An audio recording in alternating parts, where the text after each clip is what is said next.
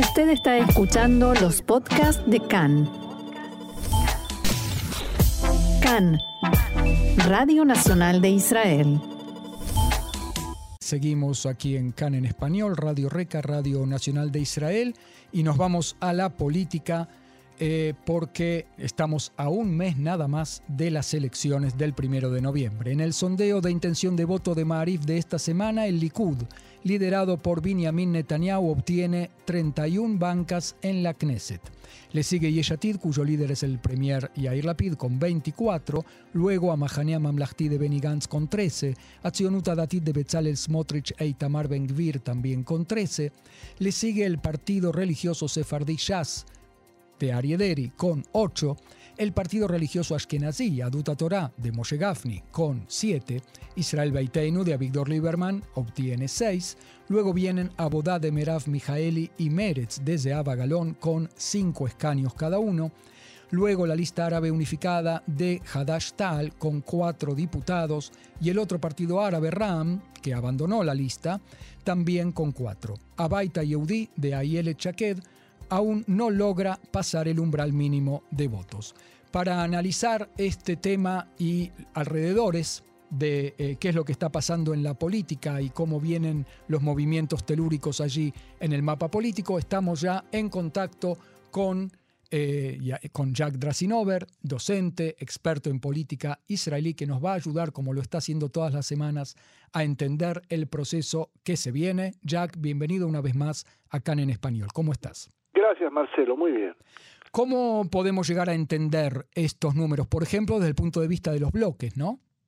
En realidad hay algunos cambios que se dieron en las dos últimas encuestas. Una la del Marif, del diario Marif, y la otra ayer del eh, Canal 11, eh, que aunque tiene una diferencia, en realidad en lo que se refiere al bloque, mantiene prácticamente los mismos resultados. Es decir, hay una, un descenso... Eh, cierto descenso en la votación al Likud y un aumento en la votación a la PIT.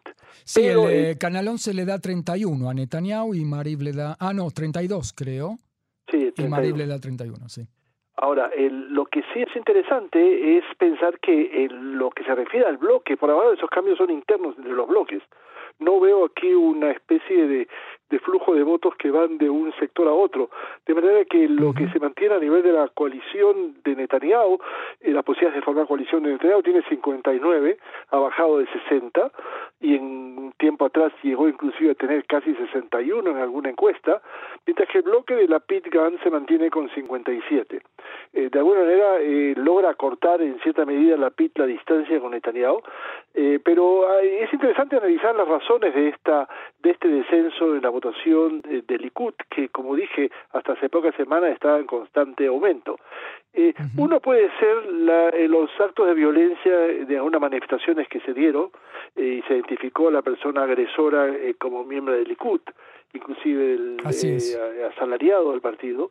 Y el otro es los ataques al Poder Judicial que algunos miembros del Likud han planteado y que en realidad de alguna manera generan sobre todo lo que se llama la derecha moderada, aquella que no quiere votar por Netanyahu, pero eh, tampoco eh, por la oposición o lo que vendría a ser por el, el, bloque de Netanyahu, de Lapid y de Gantz, pero no encuentra básicamente una dirección como tal y esa es la que de alguna manera se mantiene un poco al margen del eh, proceso electoral en este momento, es decir, no ha decidido su voto todavía y puede generar algunos cambios eh, que quizás se van a aclarar en las próximas semanas. Hay otros fenómenos eh, interesantes y es el hecho fundamentalmente del aumento de Israel Beiteino en una banca, es decir, mantiene su votación, mientras que Abodá y Meretz mantienen eh, cinco bancas cada uno, lo cual probablemente, como se manifestó, eh, pueda justificar el, la negación absoluta eh, de Merav Mijaeli de ir en una lista conjunta. Eh, esto es algo que vamos a tener que eh, verlo en las próximas semanas. Mientras que eh, tenemos en, en, en el sector árabe definitivamente el hecho que Balat no pasa el umbral electoral eh, con todos los esfuerzos. Y entonces se presenta acá dos, una interrogante muy importante, y es saber si este sector árabe de Balat, eh, que votos que se van a perder, va a generar en parte de la población árabe el votar por Hadash y por tal, la otra lista, o va a generarse un ausentismo y quedarse en casa. Y esto puede tener una importante eh, decisión e, y de alguna manera influencia en el resultado electoral.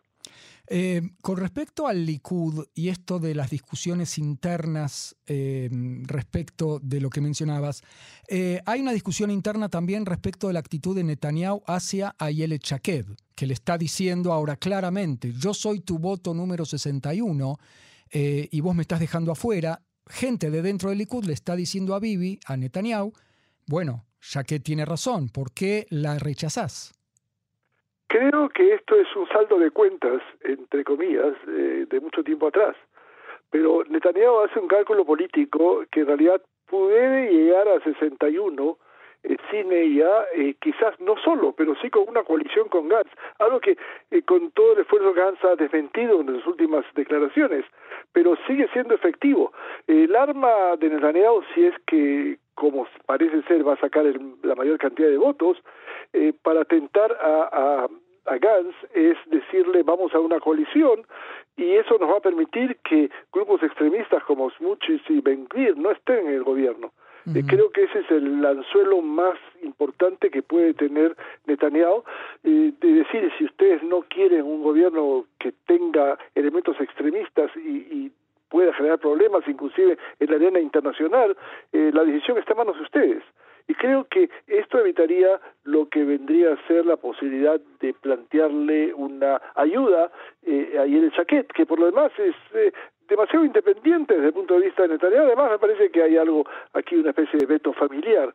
Eh, con Así ella, dicen, que, ¿no? que especialmente a Sara Netanyahu no le gusta nada no les gustó nada desde los inicios de la carrera de Ayele Chaked que una mujer de buen ver, ¿no? bien vistosa como Ayele Chaked, sea la encargada del, eh, era la jefa del despacho del primer ministro Netanyahu. Y sobre todo porque tuvo la osadía, entre comillas, nuevamente, de decirle eh, a Sara Netanyahu, yo no trabajo para ti, sino para, eh, para el primer ministro, Netanyahu, en aquel entonces. Y creo que esto es un elemento que eh, realmente no se disculpa. Pero eh, creo que la gran pregunta eh, va a ser en qué medida el sector árabe, y no el Saquet, va a ser el que va a decidir directamente eh, a quién va a ser primer ministro. Es una forma muy simple. El problema de la, del ausentismo en la población árabe es algo que genera un dolor de cabeza en, tanto en Hadash y como tal. Es decir, hoy día, eh, después de varias semanas del 39% de votos que parecía hace unas semanas eh, que iban a ser, eh, iba a ser el que iba a votar en la población árabe, llegamos a 42%, pero está muy lejos todavía de lo que se llegó antes. Y esto es un elemento muy importante. Quizás esto también, de alguna manera, eh, da la explicación por qué Netanyahu está, eh, de alguna manera, eh, amortiguando sus críticas al sector árabe en una forma tal que no se dio en las elecciones anteriores. Incluso se vislumbra volver al coqueteo con el sector árabe, volviéndose a llamar Abu Yair y cosas por el estilo, ¿no? Y, y, además porque hay algo muy interesante, es decir, erróneamente se piensa que solamente la eh, que la población árabe vota únicamente eh, eh, por los sectores por el sector de los partidos que se llaman erróneamente árabes. Por el contrario todos los partidos incluyen Likud Shas tratan de buscar en el sector árabe votos y los consiguen, no menos que la izquierda sionista. Los consiguen por un tema socioeconómico, ellos dicen que en la época de Netanyahu estaban mejor porque y además porque tradicionalmente hay sectores como Jazz que salvo en las últimas eh, el último gobierno han tenido control del Ministerio del Interior que tiene un importante reflejo en lo que se refiere a la, al nombramiento eh, de Kadim de religiosos en el marco eh, musulmán y que de alguna y también tiene básicamente la manija sobre los presupuestos a las alcaldías y al gobierno municipal. Y eso tiene un elemento muy importante de plantearse pero eh, creo que hay algo más eh, más digamos interesante en esto y es que hay sectores en el movimiento árabe que no ven ninguna diferencia entre todos los partidos sionistas es decir esto es interesante. Balak por ejemplo lo habló claramente eh, su dirección habla directamente que no ve ninguna diferencia. Es decir mientras que hay sectores en Hadash y en Tal también que ven una diferencia entre lo que se llama, digamos, los sectores moderados eh, desde el punto de vista árabe y, y los otros, eh, y la visión de Netanyahu, en definitiva, eh, sectores importantes no ven ninguna diferencia. Y creo que esto es algo que debe llamar la atención a, al análisis político. Eh, Jack, te llevo por un momento a la izquierda. Eh, Merav Mijaeli ayer a la tarde lanza una pequeña bomba electoral política, no sé, ella niega que es por las elecciones, pero ella dice el eh, tranvía eh, de Tel Aviv va a viajar en Shabbat. Inmediatamente hubo reacciones, por lo menos de Atzionut Datit, los más extremos de los religiosos del lado eh, del bloque de Netanyahu. ¿Cómo te parece que puede impactar esto en las posibilidades de la PID eh, de, formar una coalición amplia? Creo que el problema es, es muy simple. Definitivamente se trata de un marco electoral sin tomar en consideración el elemento ideológico eh, que el laborismo eh, lo ha planteado siempre, pero cada vez que llegan las elecciones eh, quizás sale a la, a la luz y luego nuevamente desaparece. Y es que si, eh, si se hace un gobierno, si lo, la PID logra formar un gobierno que quiera incluir sectores religiosos, es obvio y es claro que este este aspecto no va a estar incluido. Va a ser muy claro. Y si de alguna manera se plantea eh, la posibilidad de un eh, gobierno sin los religiosos, creo que esto de alguna manera puede generar un elemento muy claro en la respuesta de los sectores religiosos, para decir, si quieres que alguna vez nos integremos, es muy claro que tiene que haber un veto a eso. De verdad que yo no le veo demasiada, Demasiado futuro. Eh, demasiada importancia por cuanto tiene un aspecto más electoral. Me hace acordar el famoso eh, bus de los sábados que Meretz alguna vez quiso eh, incluir, que favorecía a los soldados, etcétera, de poder viajar los días sábados, pero que inmediatamente después de la colisión que logró formar Isaac Rabin, eh, no se volvió a hablar más de eso. Yo creo que puso un veto. Uh -huh, yo creo que Merav Mijaeli directamente también es consciente de eso porque ya dijo, no lo lancé antes la decisión porque había una coalición que cuidar. Ahora ya no hay coalición que cuidar y por lo tanto esto que estaba en el acuerdo coalicionario lo ponemos eh, sobre el tapete y ningún otro gobierno, ningún gobierno venidero va a poder anularlo. Sí, pero yo creo de que ella se olvida o no lo mencionó que va a haber una coalición dentro de un mes claro, un también va a haber una coalición y entonces va a volver. Ahora yo dudo que se pueda mantener en un gobierno de Netanyahu va a hacer todo lo posible por anular esa perspectiva y va a encontrar el camino para no hacerlo porque no veo un sector religioso que va a permitir esa perspectiva. Eh, de todos modos es una buena eh, bombita electoral que totalmente. lanza Merav Mijaeli y que nos hace pensar cuándo vendrá la de Netanyahu. ¿Qué, qué pensás que, que va a sacar de la galera? Pero yo pienso que lo que ella quiere no es atraer votos que teóricamente van a ir a Shas o inclusive, sino es su competencia con sectores internos en el bloque, especialmente mm. con Meretz, que definitivamente también comparte esa idea, y básicamente con personas que están eh, planteando eh, votar por la PIT. Y quiero recordar de que el intento de generar una manifestación de recuerdo al, a la memoria de Isaac Rabin y se quiere hacer en Jerusalén, eh, ha generado el hecho de que inclusive aparentemente la PIT pide participar, lo que no ha creado una respuesta inmediata por parte eh, de Meral Mijaeli, es decir, no quiere quiere tener una exclusividad de este aspecto. Esto es solamente un ejemplo. De manera que eh, creo que esto es más un juego interno en el bloque que algo eh, que permita atraer votos del otro sector.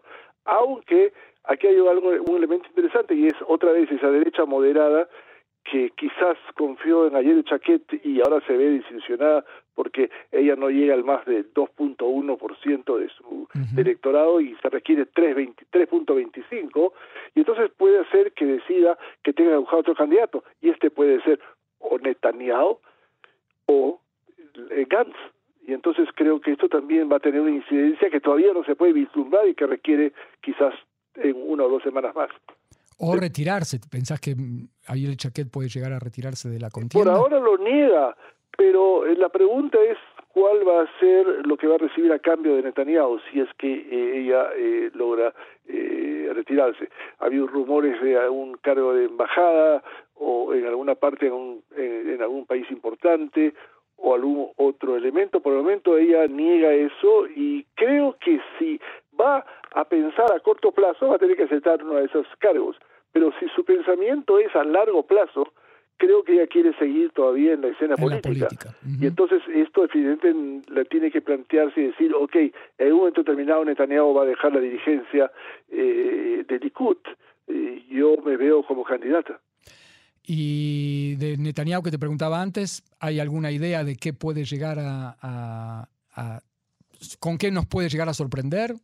Un minuto antes de las elecciones. Ya hoy día empezó con la crítica a lo que va a ser eh, el acuerdo eh, con Líbano con respecto al, a la posibilidad del, del usufructo del gas.